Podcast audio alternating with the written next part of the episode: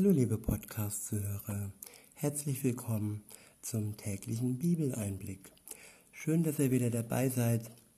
Heute lese ich euch ein paar Verse aus dem Markus-Evangelium vor, und zwar aus dem elften Kapitel. Ich beginne ab Vers 20 und benutze wieder die Übersetzung Neue Genfer. Der Abschnitt ist überschrieben mit ähm, Verheißung für den, der glaubt. Ab Vers 20 heißt es, früh am nächsten Morgen kamen sie wieder an dem Feigenbaum vorbei und sahen, dass er bis zur Wurzel, bis zu den Wurzeln verdorrt war. Da erinnerte sich Petrus an Jesu Worte und rief, Rabbi, sieh nur, der Feigenbaum, den du verflucht hast, ist verdorrt. Dazu muss man im Vorfeld sagen, dass äh, eine Zeit vorher die Jünger zusammen mit Jesus an diesem Feigenbaum war und er eine Demonstration seiner Kraft und seiner Macht ihnen gezeigt hat, indem er diesen Baum ich weiß nicht, ob das Wort verflucht das richtige Wort ist. Auf jeden Fall sagte er, dass keiner mehr von ihm Früchte essen soll, weil zu dem Zeitpunkt, als er Hunger hatte und ähm, dieser Baum keine Früchte trug, es war auch nicht die Zeit dazu, ähm, hatte er keine Früchte. Und ich denke, das war einfach eine Demonstration dessen, dass Worte und auch Gebete von unserer Seite her Kraft haben und und Macht haben, wenn sie im Willen Gottes ausgesprochen werden. In Vers 22 heißt es dann, Jesus erwiderte, habt Glauben an Gott. Ich sage euch, wenn jemand zu diesem Berg hier sagt, heb dich empor und stürz dich ins Meer, und wenn er dabei in seinem Herzen nicht zweifelt, sondern glaubt, dass das, was er sagt, geschieht, wird es eintreffen. Damals, die, als die Israeliten auf der Flucht waren von den Ägyptern und Mose gebetet hat, dass sich ähm, das Meer teilt, damit sie ihn durchlaufen können, ist dies passiert. Und das ist ein Vergleich zu diesen Worten, die Jesus hier seinen Jüngern gesagt hat, egal wenn es noch so mächtig aussieht, ob es das Meer ist, ob es ein Berg ist, wenn es dem Willen Gottes entspricht. Und Gott, Gottes Wille ist immer dem Guten zugewandt, man kann ihn nie zum Bösen benutzen. Und man kann nur beten, wenn man wirklich an ihn glaubt.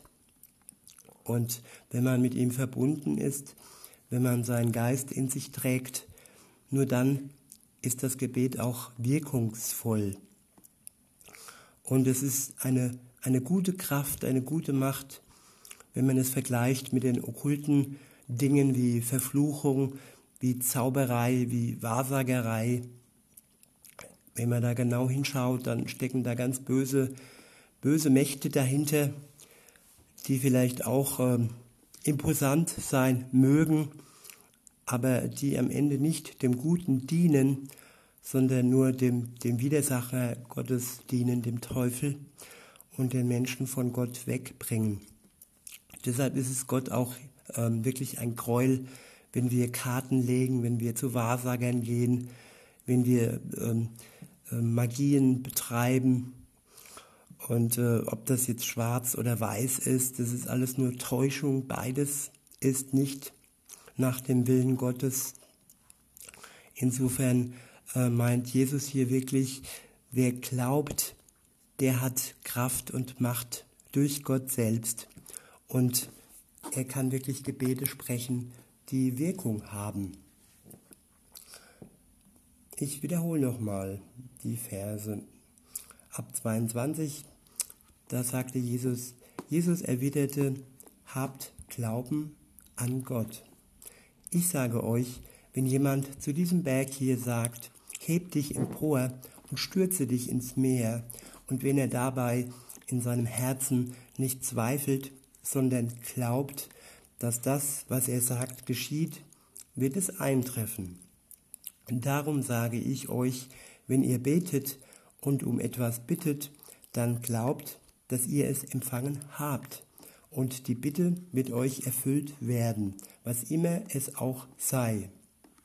Hier steht, ähm, glaubt, dass ihr es empfangen habt. In dem Moment, wo wir diese Bitte aussprechen an Gott, sollten wir schon glauben, dass wir sie schon empfangen haben, auch wenn der Zeitpunkt vielleicht noch nicht gekommen ist oder der Zeitpunkt in, in, einer, in einem längeren Zeitraum, in einem längeren Abstand liegt, sollen wir trotzdem glauben, dass wir es schon empfangen haben. Denn welche Gebete sind es denn, wenn wir sie einfach nur daherplappern, ohne Glauben daran, dass Gott sie uns wirklich erfüllt und dass er die Macht hat, unserer Bitte zu entsprechen. Ich wiederhole mal Vers 24. Darum sage ich euch, wenn ihr betet und, und, und um etwas bittet, dann glaubt, dass ihr es empfangen habt. Und die Bitte wird euch erfüllt werden, was immer es auch sei. Und wenn ihr beten wollt und etwas gegen jemand habt, dann vergebt ihm, damit euer Vater im Himmel euch eure Verfehlungen auch vergibt. Auch hier ist wieder entscheidend, dass wir alles, was irgendwo zwischen uns und anderen steht, bereinigt wird, bevor wir beten. Und dass, dass unsere Beziehung zu Gott im Reinen ist. Und ähm, ja, das ist wie in, in der Beziehung in einer Familie oder in einer Beziehung zu einem Partner, zum Ehepartner.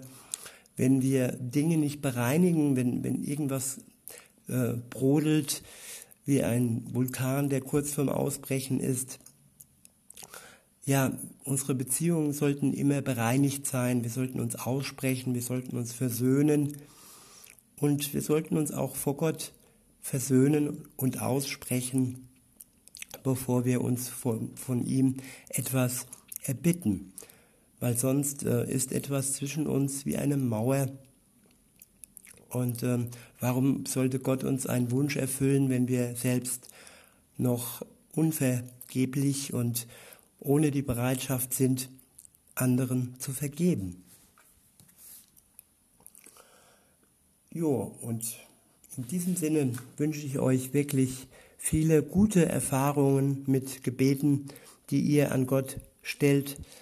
Und ihr könnt euch wirklich gewiss sein, wie es hier steht, wenn ihr es bittet und es wirklich in seinem Willen, wenn es seinem Willen entspricht, dann wird er euer Gebet erhören, weil er dies in seinem Wort versprochen hat.